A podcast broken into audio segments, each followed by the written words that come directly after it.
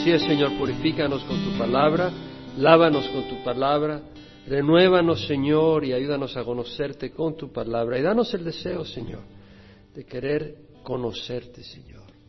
Despierta en nosotros ese deseo. Abre nuestro corazón. Danos vida, Señor, en nombre de Jesús. Amén. Vamos a seguir con la carta de Pablo a los Corintios. Ya hemos dado suficiente trasfondo en los últimos cuatro domingos. Eh, continuamos hoy con el capítulo primero, versículo 10 al 17. Pero puedes agarrar el capítulo 1, versículo 10. Os ruego, hermanos, por el nombre de nuestro Señor Jesucristo, que todos os pongáis de acuerdo y que no haya divisiones entre vosotros, sino que estéis enteramente unidos en un mismo sentir y en un mismo parecer. Porque he sido informado acerca de vosotros, hermanos míos, por los de Cloé, que hay contiendas entre vosotros. Me refiero a que cada uno de vosotros dice yo soy de Pablo, yo soy de Apolos, yo de Cefas, yo de Cristo. ¿Está dividido Cristo? ¿Acaso fue crucificado por vosotros?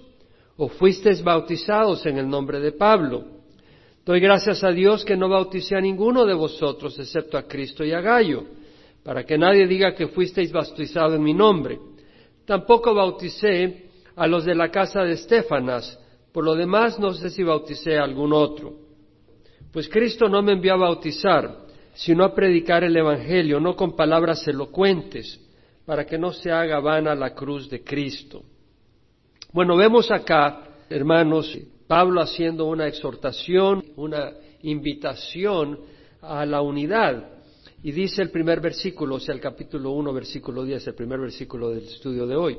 Os ruego, hermanos, por el nombre de nuestro Señor Jesucristo, que todos os pongáis de acuerdo y que no haya divisiones entre vosotros, sino que estéis enteramente unidos en un mismo sentir y en un mismo parecer. Era una iglesia que estaba sufriendo divisiones y sectarismos. Cuando Pablo dice os ruego, en distintas traducciones, la New King James Version dice I plead, la New American Standard I exhort you, la New International Version I appeal to you. Y, realmente la palabra en el griego es llamar al lado de uno. En este contexto, vengan a la posición que yo tengo, está diciendo Pablo, la posición de unidad, no la posición de división, no la posición de sectarismos. Pónganse en mis zapatos, véngase conmigo y tomen esta posición. Es decir, Pablo les está rogando, les está suplicando, les está exhortando, les está animando y les llama hermanos, es decir, se identifica como miembro de una familia, le está hablando a una familia y es deseo del Señor que la familia esté unida. Y aquí Pablo le dice, hermanos, por favor, pónganse en mi puesto, tomen mi actitud, en el nombre de nuestro Señor Jesucristo, pónganse de acuerdo. Y cuando dice por el nombre de nuestro Señor Jesucristo, la preposición acá por puede tener distintos significados. Por ejemplo, tú puedes decir yo viajo por avión. Por quiere decir el medio por el cual llevas a cabo algo. O puede significar a causa. Por ejemplo, estoy sudando por la fiebre. Estás diciendo por causa de la fiebre puede significar también en base a la, preposición por. Por ejemplo, él, está dando órdenes por ser el comandante, es decir, en base a que él es el comandante, la persona en autoridad. Y, y acá cuando Pablo dice, os ruego hermanos, por el nombre de nuestro Señor, está diciendo, de hecho la New Living Translation lo dice, by the authority of our Lord, por la autoridad eh, hay distintas traducciones. La New King James Version y la New American Standard dicen by the name. La New International Version dice in the name. La American Standard Version through the name, es decir, por el nombre, en el nombre, por medio del nombre. La New Living Translation lo, lo interpreta y está dando la interpretación ya, no solo la traducción, sino la interpretación, porque la traducción es por, pero ellos ya lo están interpretando, están diciendo es en base a la autoridad de nuestro Señor. Y al estudiarlo me doy cuenta que realmente ese es el sentido que está diciendo Pablo. Es decir, Pablo tiene autoridad como enviado, como representante. Acuérdense que él es apóstol de Jesucristo. Entonces Él es un embajador, Él es un representante que viene en nombre del Señor Jesucristo. Entonces Él dice, bueno, yo vengo en nombre del Señor Jesucristo, y si Jesucristo, que está aquí prácticamente, pero me está usando a mí, está diciendo Pablo, Jesucristo mismo es el que está diciendo, hermanos, pónganse de acuerdo. Él tiene esa autoridad, hablando de acuerdo a lo que Jesucristo desea y espera de su iglesia. ¿Por qué? El propósito de Pablo es promover los intereses de Jesucristo. Por eso dice, por el nombre, por la autoridad, porque vengo como enviado de Jesucristo. Pónganse de acuerdo. Ese es el deseo del Señor. Pienso yo también que pudiera significar algo adicional, aunque tal vez no es el significado literal, eh, puede significar también por el nombre de nuestro Señor Jesucristo en el sentido de por honrar el nombre de nuestro Señor Jesucristo, por no ensuciar el nombre de nuestro Señor Jesucristo. ¿Por qué? Nosotros vemos a veces en la televisión programas evangélicos, cristianos, y vemos al pastor que es un, está haciendo un, un show. Y eso no honra al Señor Jesucristo. Y uno pudiera decir, por el nombre del Señor Jesucristo, hermano, cambia lo que estás haciendo, deja de hacer estas cosas. Eh, empieza a, no ser un negocio del ministerio, eh, deja de hacer un circo del ministerio, predica la palabra. No llores porque no te dan dinero, llora por el alma de, las, de los que escuchan. O sea, cambia tu actitud. ¿Por qué? Porque la gente enciende la televisión y se burla del cristianismo. Eh, el nombre de Cristo está tirado al suelo. ¿Por qué? Porque no se está honrando en una manera apropiada. ¿Qué estoy diciendo? Que Pablo en la autoridad del Señor está diciendo pónganse de acuerdo.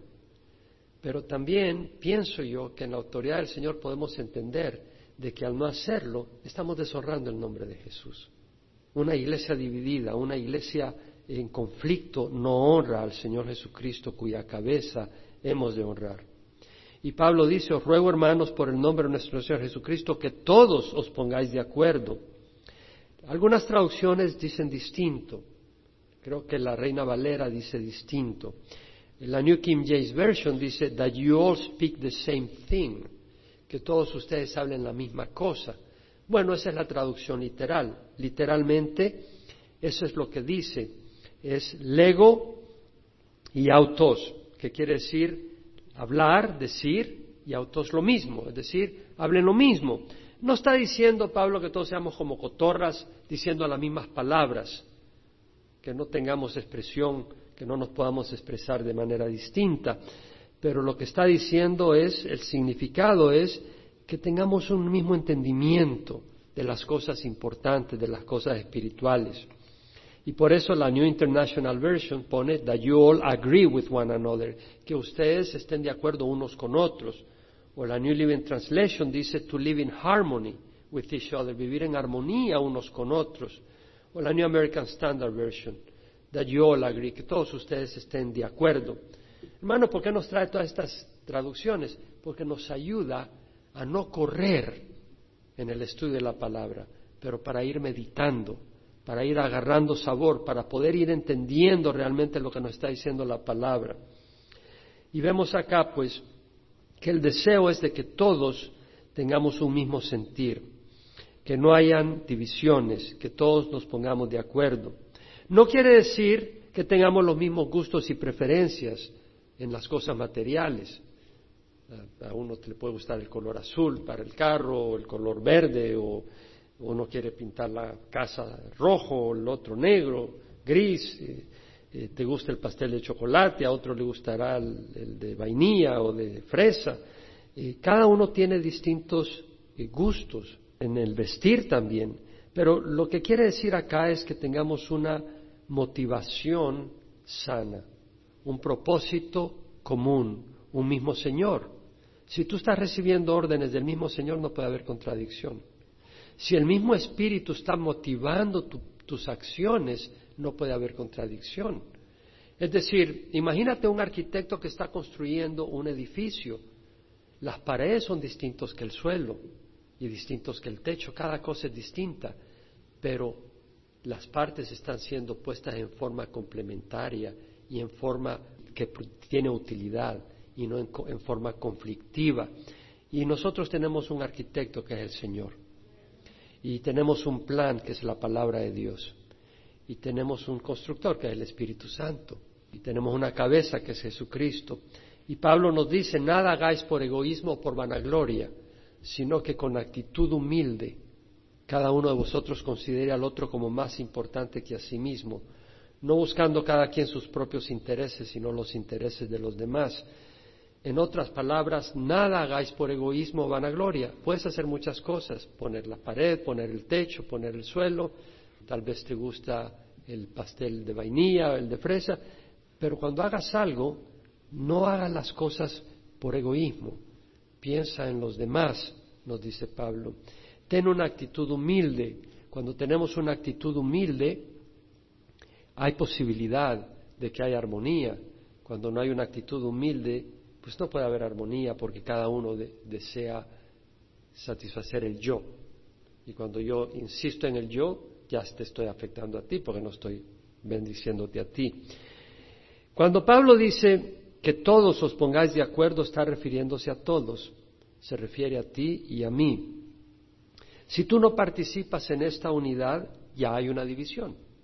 En el momento en que tú dices, bueno, yo ahí no, ya te estás dividiendo, ya estás haciendo un partido, una, una separación. Y Pablo no quiere divisiones, Jesús no quiere divisiones. Dice, no haya divisiones entre vosotros. Y la palabra divisiones es cisma, es la palabra literal, en el griego kisma, que quiere decir rotura, ruptura, separación, división, apartamiento, desunión, discordia que no haya discordia. ¿Cómo nos llama el Señor al, conjunto de creyentes? ¿Cómo nos llama? Cuerpo de Cristo. Si somos la iglesia, que son los llamados, pero también el término cuerpo, lo dice la palabra.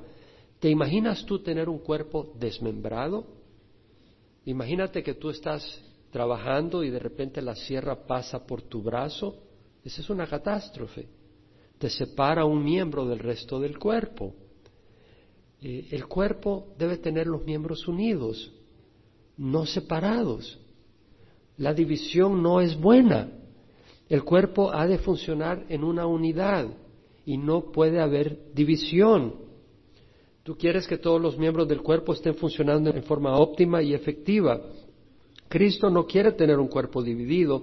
Ve a Juan 17 en el versículo 20, vemos en la oración sacerdotal de Jesucristo. En el versículo 17 dice, santifícalos en la verdad, tu palabra es verdad, santifícalos, apártalos. Entonces nos está apartando del mundo, ¿verdad Juan? Nos está apartando del mundo. Y, pero ¿cómo nos va a apartar? A través de su palabra. Su palabra nos santifica, nos enseña la manera de actuar, nos, no nos saca del mundo, pero nos separa del actuar del mundo. Y por eso dice, santifícalos. La verdad, tu palabra es verdad. Ahora, el Señor dice en el versículo 20, no ruego solo por esto, sino también por los que han de creer en mí, por la palabra de ellos.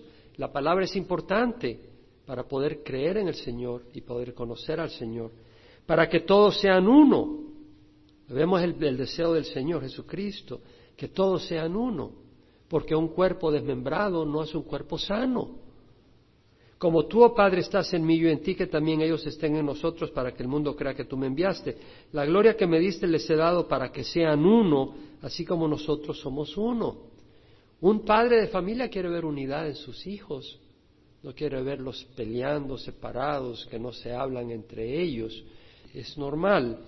Y el cuerpo de Cristo debe estar unido porque es un cuerpo espiritual somos bautizados en el cuerpo de Cristo por medio de quién? El Espíritu Santo. El Espíritu Santo es el que nos bautiza en el cuerpo de Cristo. Ahora, mira lo que dice, que no haya división entre vosotros, sino que estéis enteramente unidos en un mismo sentir y en un mismo parecer, enteramente unidos. La palabra, me llama la atención la palabra que usa Pablo. La palabra realmente quiere decir reparar, remendar, arreglar algo que está quebrado, acoplar varias piezas de un rompecabezas que están separadas y las pones juntas. La palabra quiere decir poner en algo que estaba desordenado en orden, perfeccionar algo que estaba deficiente, hacer adecuado algo que estaba dañado e imperfecto, ponerlo en buena condición. De hecho, la New American Standard lo traduce completar. Acá la, la Biblia de las Américas dice estar enteramente unidos. Y realmente todos venimos como piezas defectuosas del mundo y el Señor nos bautiza en su espíritu, por su espíritu en el cuerpo de Cristo y nos transforma y nos llama como distintos miembros a formar parte de ese cuerpo. No somos los mismos miembros, no todos somos dedos, no todos somos piernas. ¿Quién decide lo que vamos a hacer? El Señor. Y Él viene y nos llama y nos pone juntos. Él es el que nos va transformando. Y si nosotros somos sensibles, la cosa va a funcionar porque el Señor es el que nos está poniendo juntos. Él es el que nos ha bautizado por el Espíritu en ese cuerpo. Y debemos dejarnos guiar por el Espíritu. La idea es de tener un mismo sentir y un mismo parecer. ¿Qué quiere decir sentir un mismo sentir? No se está refiriendo sentimientos emocionales. Eh, la palabra en el griego acá es mind, eh, pensar una misma manera de pensar. Y luego dice un mismo sentir y un mismo parecer. La New International Version lo traduce thought, pensamiento. La New King James y la New American lo traducen judgment, juicio, manera de juzgar, de evaluar las cosas. En otras palabras, Pablo dice, ten una manera de pensar igual. ¿A qué se refiere? Bueno, ¿Se acuerda que Pablo nos dice que renovemos nuestra mente? Por consiguiente, hermanos, ruego por la misericordia de Dios que presentéis vuestros cuerpos como sacrificios vivos y santos, aceptables a Dios, que es vuestro curso racional, y no os adaptéis a este mundo, sino transformaos mediante la renovación de vuestra mente. Entonces, por medio del Espíritu Santo y por medio de la palabra, vamos a renovar nuestra mente y vamos a tener una manera de pensar similar en lo que son las prioridades las prioridades en la vida. ¿Cuáles son las prioridades? Necesitamos estudiar la palabra de Dios para renovar la mente y para pensar a la manera de Cristo. Si tenemos al Espíritu Santo de guía y Él es el que nos hace entender las cosas, vamos a tener armonía completa. Y eso es lo que Pablo nos está llamando a hacer. Ahora, si Pablo dice, ruego hermanos, es porque tenemos que hacer nuestra parte. Nosotros podemos seguir camino a la carne, ser arrogantes, hacer las cosas a nuestra manera, o podemos ser humildes y ser enseñables, adaptarnos al Señor. Pablo ahora nos explica lo que estaba pasando. He sido informado acerca de vosotros, hermanos míos, por los de Cloé, que hay contienda entre vosotros. Y luego dice, me refiero a que cada uno de vosotros dice yo soy de Pablo, yo soy de Apolos, yo de Cefa, yo de Cristo. ¿Está dividido Cristo? ¿Acaso fue Pablo crucificado por vosotros o fuiste bautizados en el nombre de Pablo? Vemos que dice Pablo, he sido informado acerca de vosotros, hermanos míos, por los de Cloé. Cloé es un nombre femenino, esta es una mujer. Y los de Cloé eran ya los siervos o miembros del hogar de Cloé que habían informadole a Pablo que había división dentro de la iglesia en Corinto. Número uno, vemos de que Pablo creía en el testimonio que le traían los de Cloé. Quiere decir que esta gente tenía credibilidad. ¿Sí me explico? Pablo no hubiera creído en este testimonio si estos no tuvieran credibilidad. Es tan importante tener credibilidad, hermanos. Que seamos hombres de integridad, mujeres de integridad, que cuando hablamos la gente pueda creer lo que decimos porque no tenemos malas intenciones, porque somos serios en lo que decimos, porque no estamos jugando con la gente, no tenemos intenciones malas y que podamos ser hombres y mujeres que tenemos, tiene peso nuestra palabra. A veces tenemos que sufrir las consecuencias de no echarnos para atrás, pero eso es el valor y el beneficio de ser un hombre o una mujer de palabra. Y vemos que los de Cloé pues eh, tenían reputación ante Pablo. Vemos también la preocupación de los de Cloé por la salud espiritual de la iglesia en Corinto. Ellos vieron que habían divisiones en la iglesia y no se quedaron callados. Ellos dijeron, esto hay que resolverlo.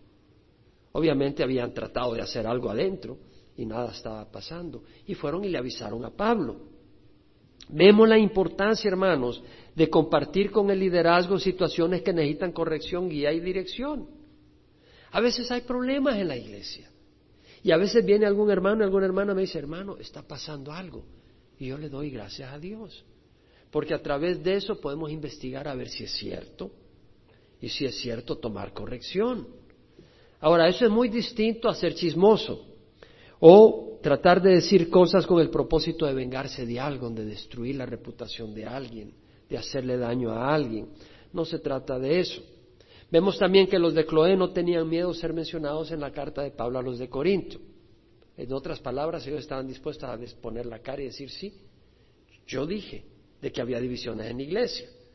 Si tú vienes y me dices de que está pasando algo, pero no estás dispuesto a acompañarme cuando vaya con esa persona a preguntar qué está pasando, has perdido la credibilidad. Tú tienes que estar dispuesto a presentar tu cara ante, ante la acusación o ante la situación que traes. Eh, no puede ser carne de gallina en estas cosas. Si te interesan las cosas de Dios, debes de estar dispuesto a sufrir el sacrificio. A veces por exponer un problema te van a caer encima los que no están contentos con eso. Te van a caer encima, pero entonces ¿a quién buscas complacer? ¿Buscas sanidad en el cuerpo de Cristo? ¿O lo único que buscas es tener un grupo de gente que te siga? No, nosotros no estamos buscando un grupo de gente que me siga, que esté contento conmigo 100%, yo te voy a decir la palabra del Señor.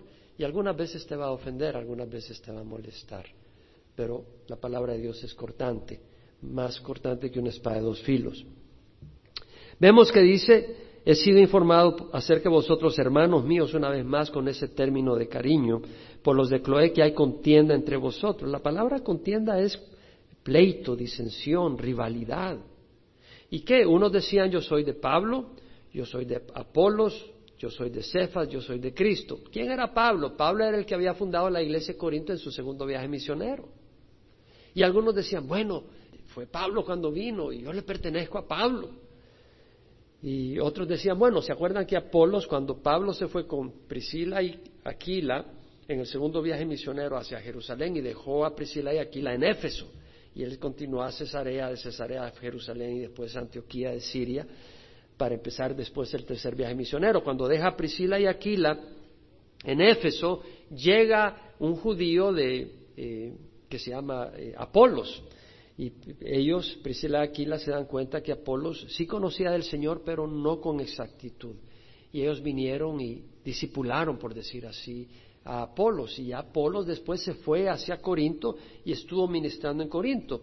Vemos sobre, sobre, sobre Apolos en Hechos 18, y puedes leer un poco en el versículo 24, que dice, llegó entonces a Éfeso, este es en el segundo viaje misionero, después del segundo viaje misionero de Pablo, después de salir Pablo de Éfeso, donde dice, entonces llegó a Éfeso un judío que se llamaba Apolos, natural de Alejandría, este es en el norte de Egipto, África, hombre elocuente y que era poderoso en las escrituras. Este había sido instruido en el camino del Señor y siendo ferviente de espíritu hablaba y enseñaba con exactitud las cosas referentes a Jesús, aunque solo conocía el bautismo de Juan. Es decir, él conocía del Señor, él predicaba del Señor, aunque conocía solo el bautismo de Juan. No conocía el bautismo de Jesucristo. Y comenzó a hablar con denuedo en la sinagoga pero cuando Priscila y Aquila lo oyeron, lo llevaron aparte y le explicaron con mayor exactitud el camino de Dios.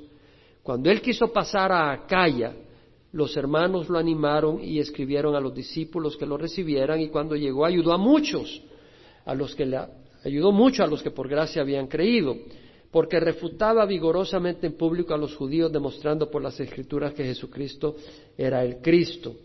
Jesús era el Cristo. Entonces vemos aquí de que Apolos era un hombre elocuente, era un hombre con facilidad de palabra, era un hombre poderoso en las escrituras, conocía las escrituras y hablaba con autoridad, hablaba con denuedo en la, en sinagoga, es decir, era un hombre valiente y ayudó mucho a los creyentes en la fe en Corinto. Además refutaba vigorosamente en público a los judíos, es decir, les mostraba por las escrituras que Jesús era el Cristo. Y algunos de ellos estaban tan bendecidos con Apolos que dijeron, no, no, no, no, Apolo es mi hombre. Él es mi, yo soy de Apolo. Qué Pablo y qué cuento. Además, Pablo medio feo, eh, no tiene elocuencia, y, ustedes se ríen.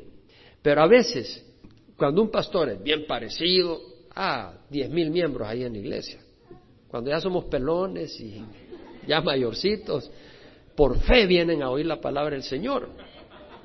Segunda de Corintios 10:10. 10. Pablo dice que algunos decían las cartas de Pablo son severas y duras. Si algunos se quejan de mí que soy duro, severo el hermano. Pero la presencia física es poco impresionante y la manera de hablar menospreciable. ¡Wow! El gran apóstol Pablo. Y ese era el juicio de esta gente, de algunos de ellos. No, él es poco impresionante.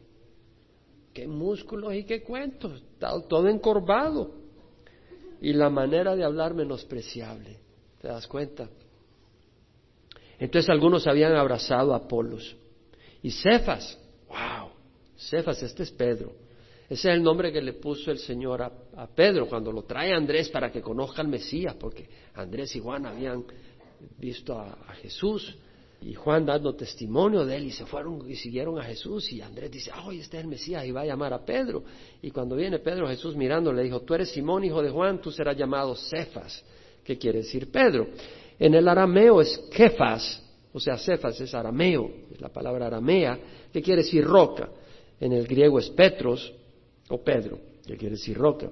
Entonces algunos decían, no, no, no, tal vez Pedro no había llegado a Corinto, pero algunos habían llegado que habían sido ministrados con Pedro y decían, no, yo, yo vengo de Pedro, el que caminó en el agua, uno de los doce. De hecho, era el círculo cercano de Jesús. Ahí estaba Pedro, Juan y Jacobo. Pedro, Pedro es mi hombre yo le pertenezco a Pedro. Y habían divisiones, entonces uno decía, no, tú, yo, yo le pertenezco a Pablo. No, yo le pertenezco a Apolo. Y había divisiones, y entonces ya unos miraban a los otros. Y se empezaron a segregar. Unos miraban de menos a los demás. En vez de poner los ojos en la palabra y el mensaje, lo estaban poniendo en el mensajero. Y ese es un problema. Es un problema cuando ponemos los ojos en el mensajero y no en el mensaje y eso da lugar a competencias. Y vemos acá, pienso yo, que la actitud de ellos lastimó a Pablo. Número uno, porque si Pablo fundó la iglesia en Corinto, la gloria es del Señor, no de Pablo. Pero que de repente vengan otros y enseñen y otros digan, no, yo ya no soy de Pablo, yo soy de Pedro. Lastiman el corazón de Pablo. Realmente no le pertenecen ni a Pablo, ni a Pedro, ni a Apolos, le pertenecen a Jesús. Pero cuando empieza a decir, no, yo le pertenezco a otra persona, empiezan a lastimar los sentimientos de unos y de otros. ¿Sí me entiendes? Y es así como trabaja Satanás, para traer amargura, traer división, traer tristeza, traer desánimo. Y tenemos que tener cuidado. Pablo dice, ¿está Cristo dividido? Los cristianos somos hijos de Dios, hermanos entre nosotros, un solo cuerpo. Las divisiones no vienen de Dios, lo ofenden. El cuerpo es de Cristo, la cabeza es Cristo. Mira qué interesante que dice, está dividido Cristo, en otras palabras. Bueno, algunos decían, yo soy de Cristo, pero leía a un comentarista y me parecía que tal vez tenía razón. Algunos que dijeron, yo soy de Cristo, tal vez no lo decían con la humildad y la sinceridad, yo soy de Cristo, sino que, oh, yo soy de Cristo. Yo sí, yo soy. Un espiritualismo arrogante. ¿Sí me explico? Tú puedes estar en lo correcto, pero arrogantemente. ¿Sí me explico? Y cuando estamos en lo correcto arrogantemente, no traemos armonía, traemos división.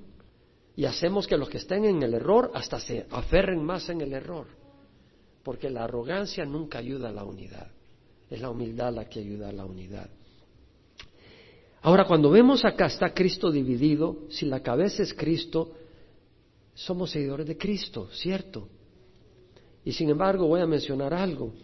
A lo largo de la historia se ha distorsionado este aspecto. Y tenemos de que ahora hay grupos que llevan el nombre de Pablo, de María. ¿Sabías tú eso? Cierto. Y me puse en el internet a chequear un poquito porque sé que es cierto.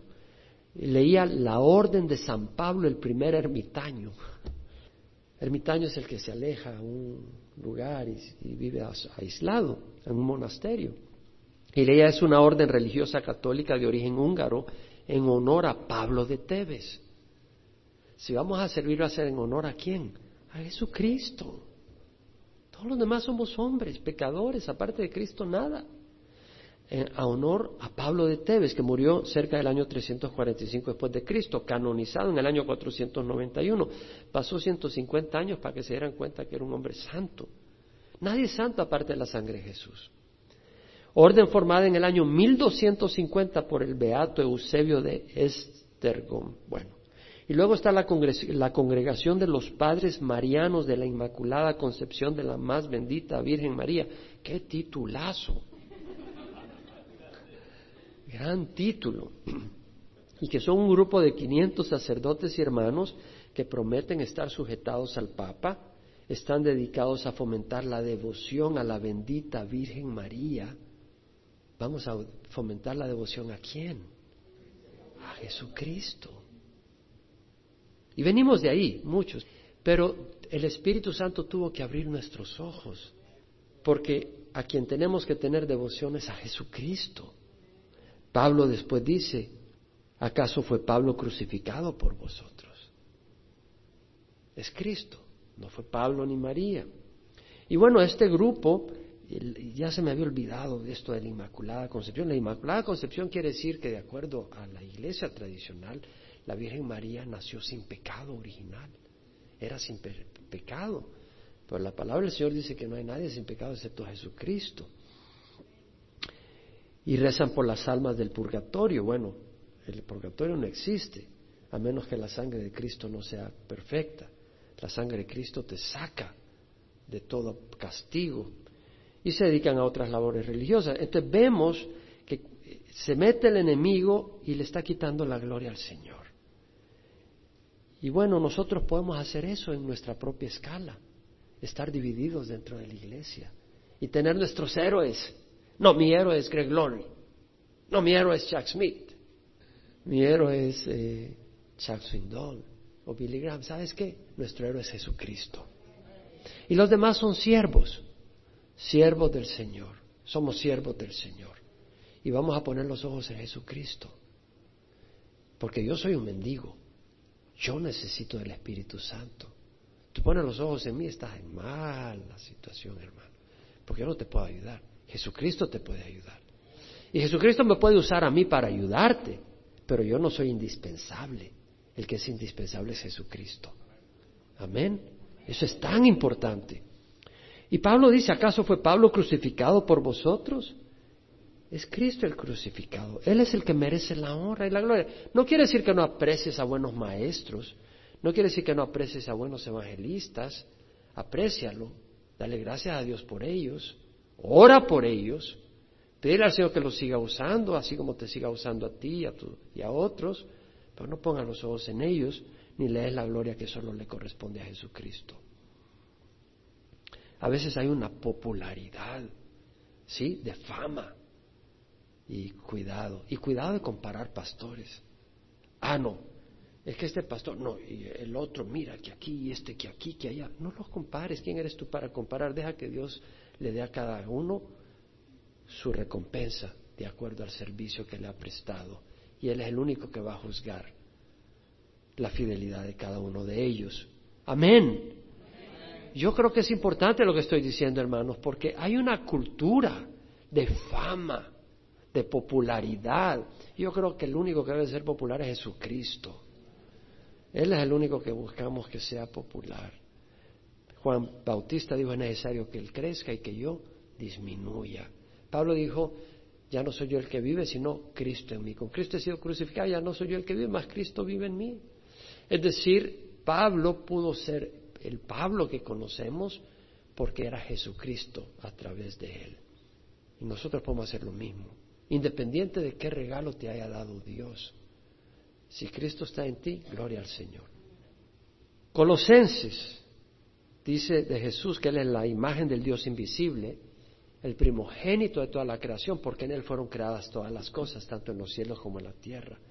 Tronos, dominios, principados, potestades, visibles e invisibles, todo ha sido creado por Él y para Él Él es antes de todas las cosas y en Él todas las cosas permanecen.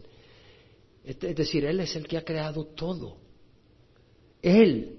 Y luego dice Pablo, Él es la cabeza del cuerpo que es la iglesia. La cabeza es Cristo, no es el Papa, no es Chuck Smith, no es Billy Graham. ¿Cuál es la cabeza de la iglesia? Cristo. Y los miembros reciben dirección de la cabeza.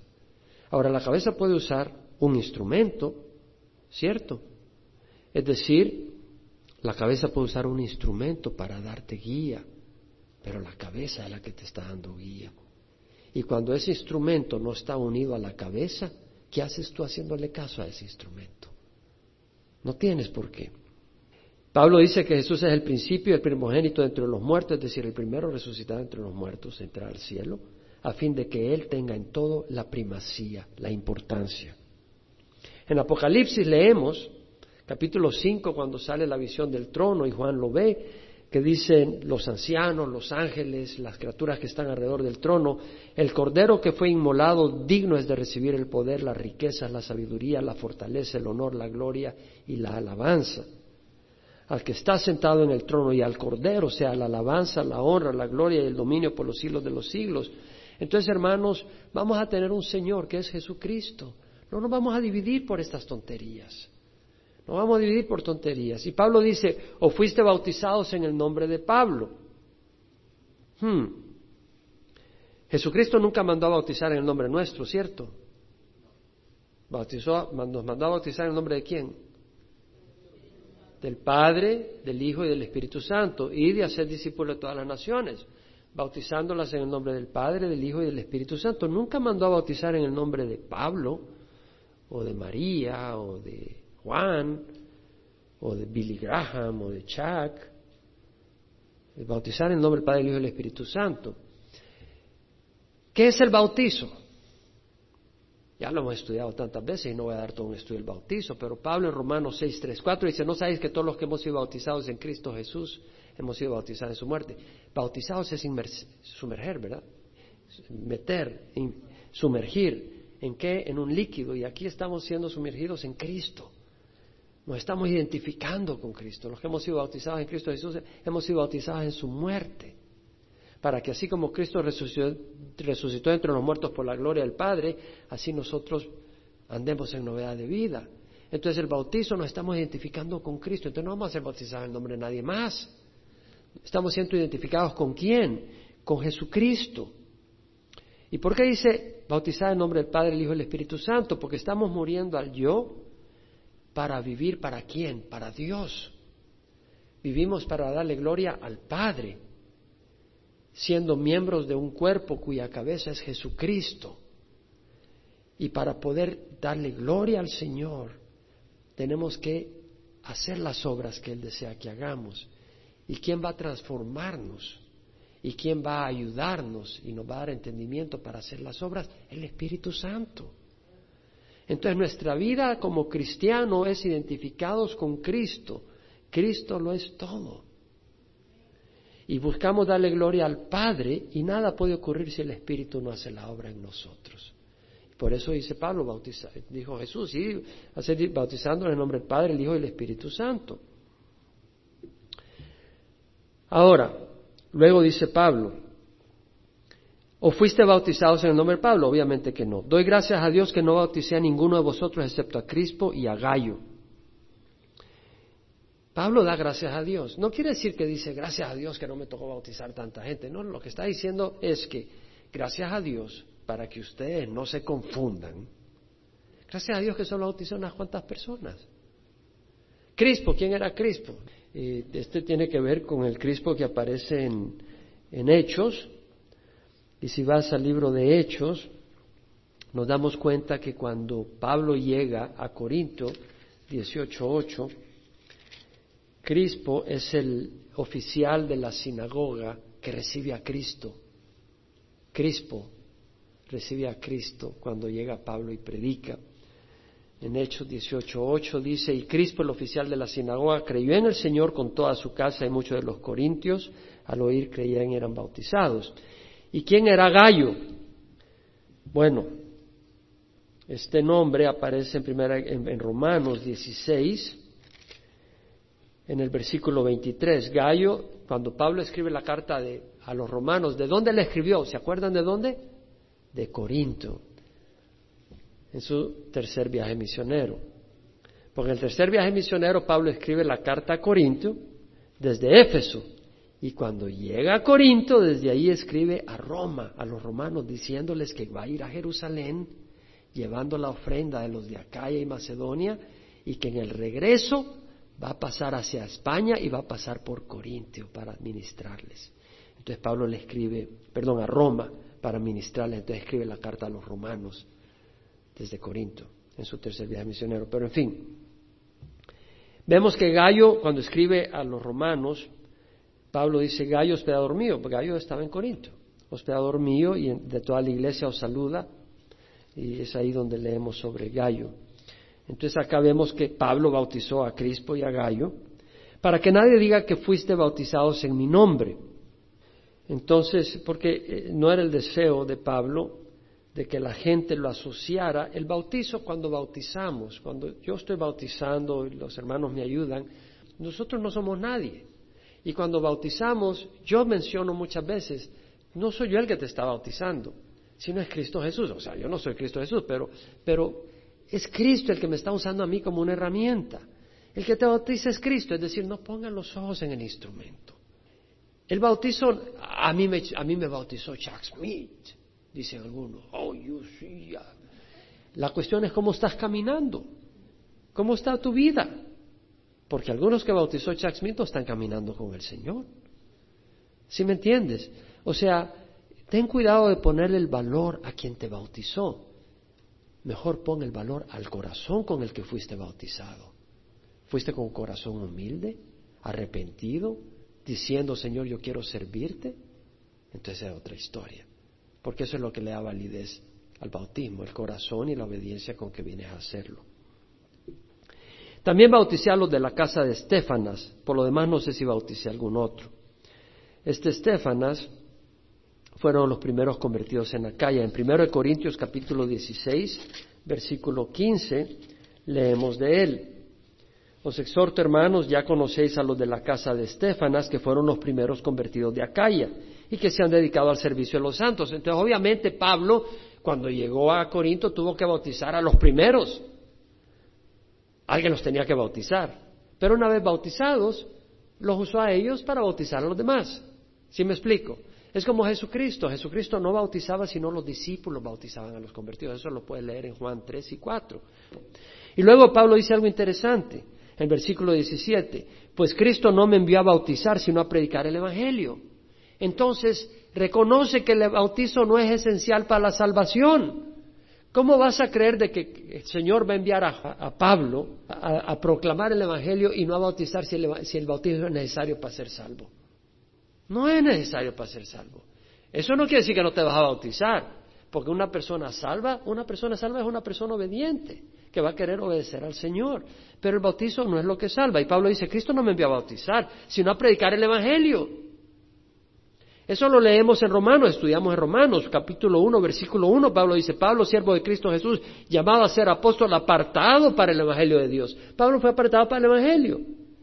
En Romanos 1, 16, 17, no me avergüenzo del Evangelio porque es el poder de Dios para salvación de todo el que cree, del judío primeramente y también el griego, porque en el Evangelio la justicia de Dios se revela por fe y para fe, tal como está escrito, más el justo por la fe vivirá. El Evangelio es el poder de Dios para salvación. En el Evangelio la justicia de Dios se revela por fe, no por obras. Hemos sido justificados por la fe, no por obras para que nadie se gloríe. Entonces el bautismo no es un requisito para ser salvo. Pero de la misma manera que el que dice, bueno, yo, yo recibo a Jesucristo y ya soy salvo y empieza a vivir en adulterio y fornicación y sigue viviendo en adulterio y fornicación, yo le digo, hermano, tú no estás salvo, tú estás listo para irte al infierno. ¿Cierto? Porque si tú vives en pecado no puedes decir que vas a ir al cielo. Tienes que arrepentirte. Ahora, Pablo dice, Cristo no me envió a bautizar, sino a predicar el Evangelio, no con palabras elocuentes para que no se haga vana la cruz de Cristo. Yo me examino, yo realmente no busco palabras elocuentes, quiero que lo sepan, hermano. Yo creo que ustedes no me, oyen a mí hablar de términos impresionantes, no la busco. Pero busco usar términos sencillos, hermano. Ah, me meto en el griego, pero no para impresionar, sino para entender el significado de las cosas. Muchas veces las cosas pueden significar esto, pueden significar lo otro. Y yo quiero saber qué es lo que ha de significar. Y mi deseo es enseñar la palabra pura y limpia, no es entretener. Yo estoy convencido.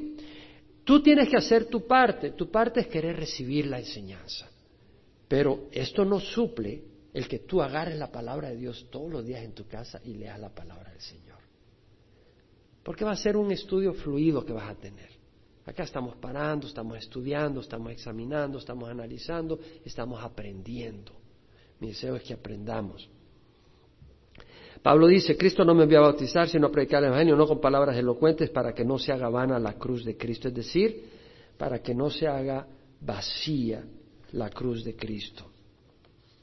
La clave del poder está en la palabra, en el mensaje de la cruz, en el poder que emana del sacrificio de Cristo, no en las palabras elocuentes. A mí me preocupa cuando algunos predicadores se miran en el espejo y empiezan a, hacer de caso que están enseñando a la congregación. Yo no veo ningún sentido a eso. Eso es, eso es si vas a hacer un show. ¿Sí me explico? O están investigando. No, veamos que lo que debemos de enseñar es la palabra de Dios. Y eso, y acuérdate que el que quiere compartir la palabra del Señor no solo es el pastor de la congregación. Tú estás llamado a compartir la palabra del Señor. No busques palabras elocuentes. Sé sencillo, comparte la palabra. Ahora, Pablo está haciendo un llamado a qué en estos versículos? A la unidad. Pero quiero decirte algo, porque yo pido unidad en nuestra congregación. ¿Quién quiere unidad en nuestra congregación? ¿Quieres unidad en la congregación? Es bonito cuando hay unidad. Cuando hay unidad hay paz. Cuando hay unidad hay armonía. Cuando hay unidad hay salud. Cuando hay unidad hay gozo. Cuando hay unidad hay prosperidad. La unidad es muy importante. De hecho, el Señor Jesucristo dijo, una casa dividida no puede permanecer. Pero a veces la división es necesaria. Y de eso quiero hablar un poco. Pastor, sí, lo voy a mencionar. Unidad no quiere decir cerrar los ojos a las cosas. Hay algunas personas que tienen miedo a confrontar. Los de Chloe no tenían miedo a confrontar el problema. ¿Cierto o no? Primera de Corintios 11, 18 al 19, rápido. Oigo que cuando reunís como iglesia hay divisiones entre vosotros y en parte lo creo, porque es necesario que entre vosotros haya bandos a fin de que se manifieste entre vosotros los que son aprobados. A veces hay bandos, porque unos están actuando de una manera que no corresponde y no quieren dejar de actuar de esa manera. Muchas veces la unidad se rompe. Vea segunda de Corintios 6. Y es necesario romper la unidad a veces, porque de hecho no la existe. En 2 Corintios 6, 14, Pablo dice, no estéis unidos en yugo desigual con los incrédulos. ¿Qué asociación tiene la justicia y la iniquidad? ¿Qué comunión tiene la luz con las tinieblas? Si tú estás en la iglesia y hay un grupo de personas que empiezan a caminar en iniquidad, llamándose hermanos, Mira lo que dice Pablo, ¿qué armonía tiene Cristo con Belial? ¿O qué tiene en común el creyente con un incrédulo? ¿O qué tiene de acuerdo el templo de Dios con los ídolos? Alguien me compartía hoy que había estado en un bautizo, esto y lo otro. Y le digo, ¿sabes qué? Un bautizo de un bebé. Yo no puedo participar en esas cosas, le decía. No puedo. Y la razón es que, ¿qué tiene el templo de Dios con los ídolos? Tú vas a, algunas iglesias y tienen estatuas. Hermanos, son ídolos. Les queman incienso, les ponen candelas, se les arrodillan, esperan bendición a través de esas estatuas. Eso es idolatría. El Señor dice, ¿qué acuerdo tiene el templo de Dios con los ídolos? Mira lo que dice Pablo. Versículo 16, nosotros somos el templo del Dios vivo, como Dios dijo, Habitaré en ellos y andaré entre ellos y seré su Dios y ellos serán mi pueblo. Por tanto, salid de en medio de ellos y apartaos, dice el Señor. El Señor nos manda a salir. No puede haber unidad en ciertas cosas. Y si dentro de la iglesia empieza a haber un grupo que empieza a promover algunas cosas que realmente no tienen que ver con Cristo, no puede haber unidad. Y no puedes cerrar los ojos y no puedes callarte. Eso quiere decir no al ecumenismo. Comunismo es que todas las iglesias, de todos los grupos, católicos, de cualquier grupo, se forman una unidad.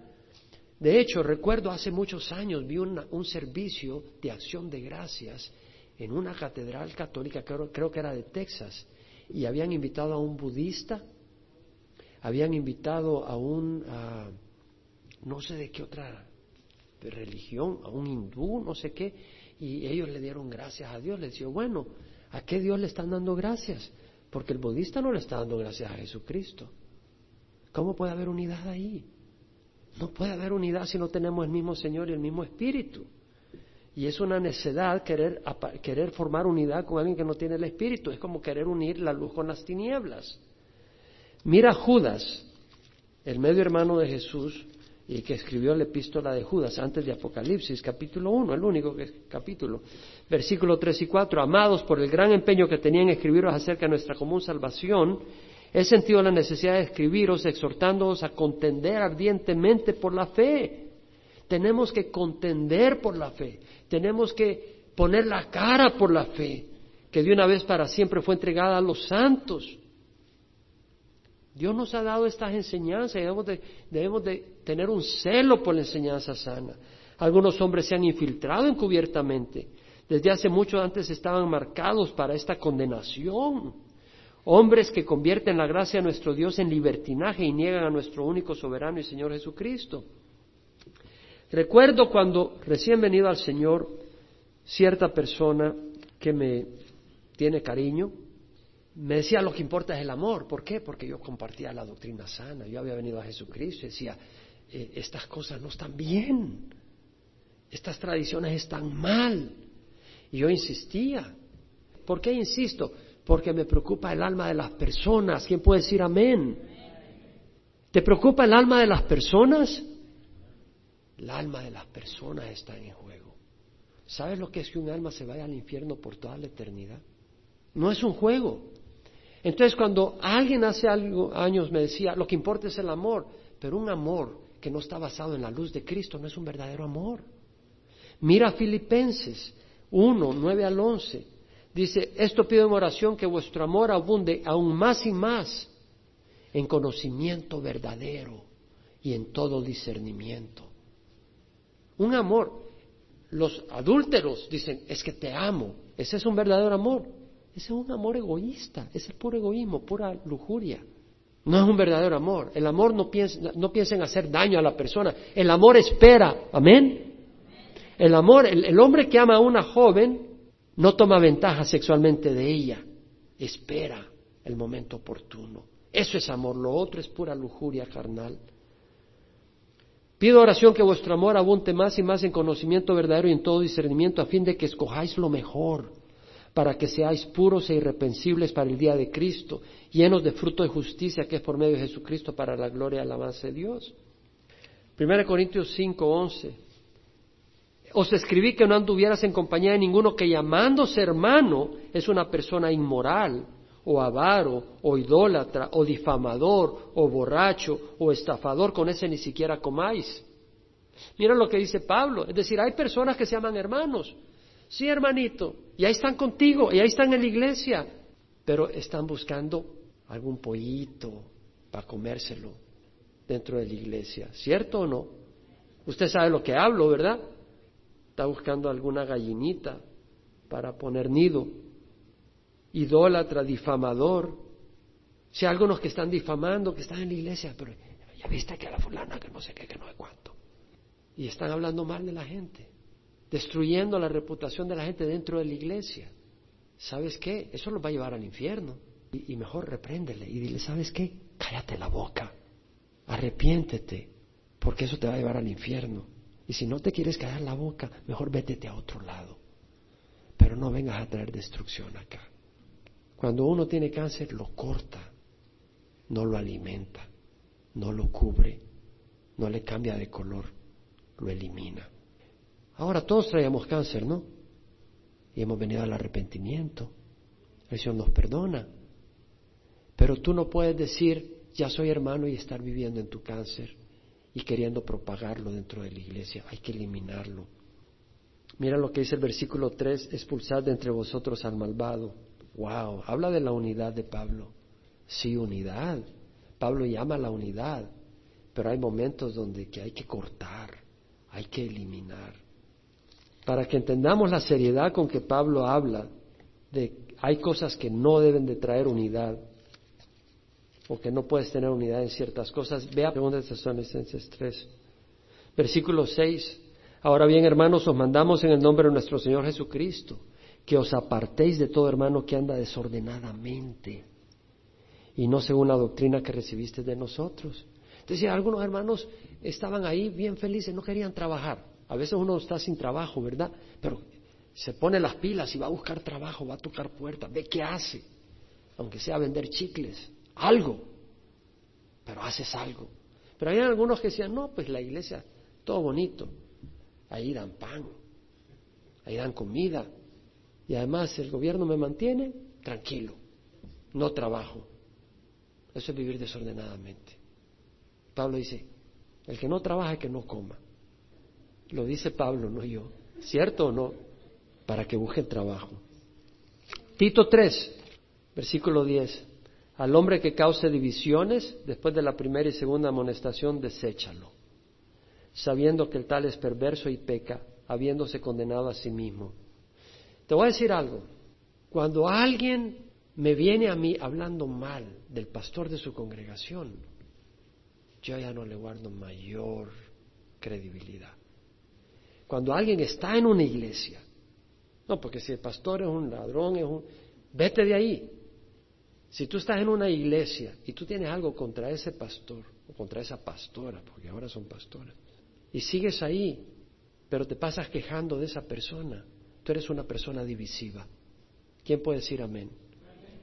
¿Me oyes bien? Si tú estás en una iglesia y tú te estás quejando del pastor de esa iglesia, esa semilla no la vas a callar y la vas a estar sembrando. Y lo que estás sembrando es división. ¿Quién puede decir amén? Y si tú eres el que está sembrando esa semilla, déjala de hacer, porque el Señor te va a disciplinar. Segunda de Juan, capítulo 1, versículo 10. Si alguno viene a vosotros y no trae esta enseñanza, no le recibáis en casa ni le saludéis. O sea, algunos que dicen que Cristo no ha venido en la carne. Bueno, los testigos de Jehová dicen que Cristo ha venido, pero para ellos es un ángel, no es el Hijo de Dios realmente. Dicen, bueno, es el Hijo de Dios que Dios creó. No, no, el Hijo de Dios es el Dios de la eternidad. El Padre, el Hijo y el Espíritu Santo. Traen otra enseñanza. Pablo dice, no lo recibáis. Sea, te habla claramente de que hay situaciones donde tú no puedes tener comunión. Sin embargo, el propósito de la carta de Pablo es que haya sanidad. Y en Efesios 4, Pablo dice, yo pues prisionero del Señor os ruego que viváis de una manera digna de la vocación con que habéis sido llamados, con toda humildad y mansedumbre, con paciencia soportándonos unos a otros. ¿Sabes por qué nos tenemos que soportar? Pues somos imperfectos, ¿cierto o no? Yo soy imperfecto. Yo a veces trato de decir cosas y tal vez hablo lo que no debo decir, ofendo a alguien, o no lo digo en la manera que debo decir, o no hago lo que debo de hacer. Yo estoy seguro, estoy seguro, ni me lo tienes que decir. Me tienes que aguantar. Yo te tengo que aguantar a ti también. Créeme que el camino es de dos, de dos direcciones. Pero no quiere decir tienes que tolerar la hipocresía, y el veneno doctrinal y a los lobos que vienen a robarse a las ovejas. ¿Sí me explico? Hay una diferencia. Ahora, Pablo dice, esforcémonos por preservar la unidad del Espíritu en el vínculo de la paz, la unidad la del Espíritu Santo. ¿Cómo? A través de su palabra. La palabra de Dios nos da una manera de pensar clave, específica, clara. Hay un solo cuerpo, dice. No nos vamos a desmembrar. Un solo espíritu, el Espíritu de Dios y fuiste llamados en una misma esperanza. Hay un solo Señor, Señor Jesucristo. Es un problema cuando dicen, y también la Señora de la Paz. No, hay un Señor. Jesucristo no está casado, mi hermano. Un solo Señor, una sola fe, un solo bautismo. El bautismo en Cristo Jesús. Un solo Dios y Padre de todos. Él es nuestro Padre, que está sobre todos, por todos y en todos. Mira lo que dice, el Padre está sobre todos, Él es nuestra autoridad. Por todos está a favor nuestro. Qué bonito, ¿eh? Y en todos está en nosotros. Vamos a cerrar. Si tú no has recibido al Señor Jesucristo, y nos ves por internet, estás en el salón familiar o aún si estás acá y quieres recibir al Señor, te invito a que lo recibas. Cierra los ojos. Voy a invitar a que recibas a Jesucristo. Ora conmigo. Padre, te ruego perdón por mis pecados. Hoy recibo a Jesucristo como Señor y Salvador de mi vida. Te recibo, Señor. Creo que tu sangre derramada en la cruz es poderosa y paga por mis pecados. Hoy te acepto como Señor y Salvador. Dame tu Espíritu Santo para caminar contigo, hacer el bien y rechazar el mal.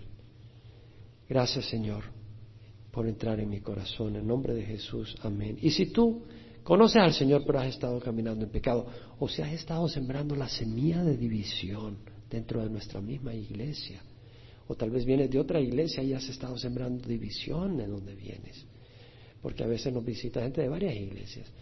Ahí donde estás, pídele al Señor perdón. El Señor te va a perdonar, ahí donde estás. Y ahora, Señor, nosotros que estamos en tu presencia una vez más, te rogamos, Señor, por el Espíritu Santo. El Espíritu Santo que nos ayude a callar cuando hemos de callar. Porque hay una carne pecadora en nosotros. Y tú nos has dado el Espíritu. Dice, si por el Espíritu ponéis a, obra, a muerte las obras de la carne. Está hablando de poner a muerte las obras de la carne. No caminéis en la carne, sino en el Espíritu. Entonces tenemos que poner a muerte las obras de la carne. La carne quiere lo contrario al espíritu y el espíritu lo contrario a la carne. Necesitamos tu espíritu, Señor, para poner a muerte las obras de la carne. Y Señor, te rogamos que nos ayudes a callar, a saber exhortar. Si alguien que está fuera del lugar, con amor poder exhortarle si alguien que está trayendo división en la iglesia, tráele convicción, Señor, y ayúdale a buscar el perdón, Señor. Y en nuestra iglesia, sana cualquier espíritu divisivo que hay, Señor.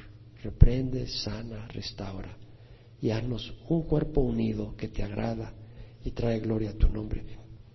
Vamos a pedir al Espíritu que nos libere de esas actitudes que desagradan. O tal vez hay alguna área en tu vida que tú has estado tropezando. Toda esta semana tal vez. Tal vez te caíste en el lodo. Y es la quinta, la sexta, la séptima vez. Bueno, el Espíritu de Dios está aquí para liberar. Vamos a orar que haga la obra.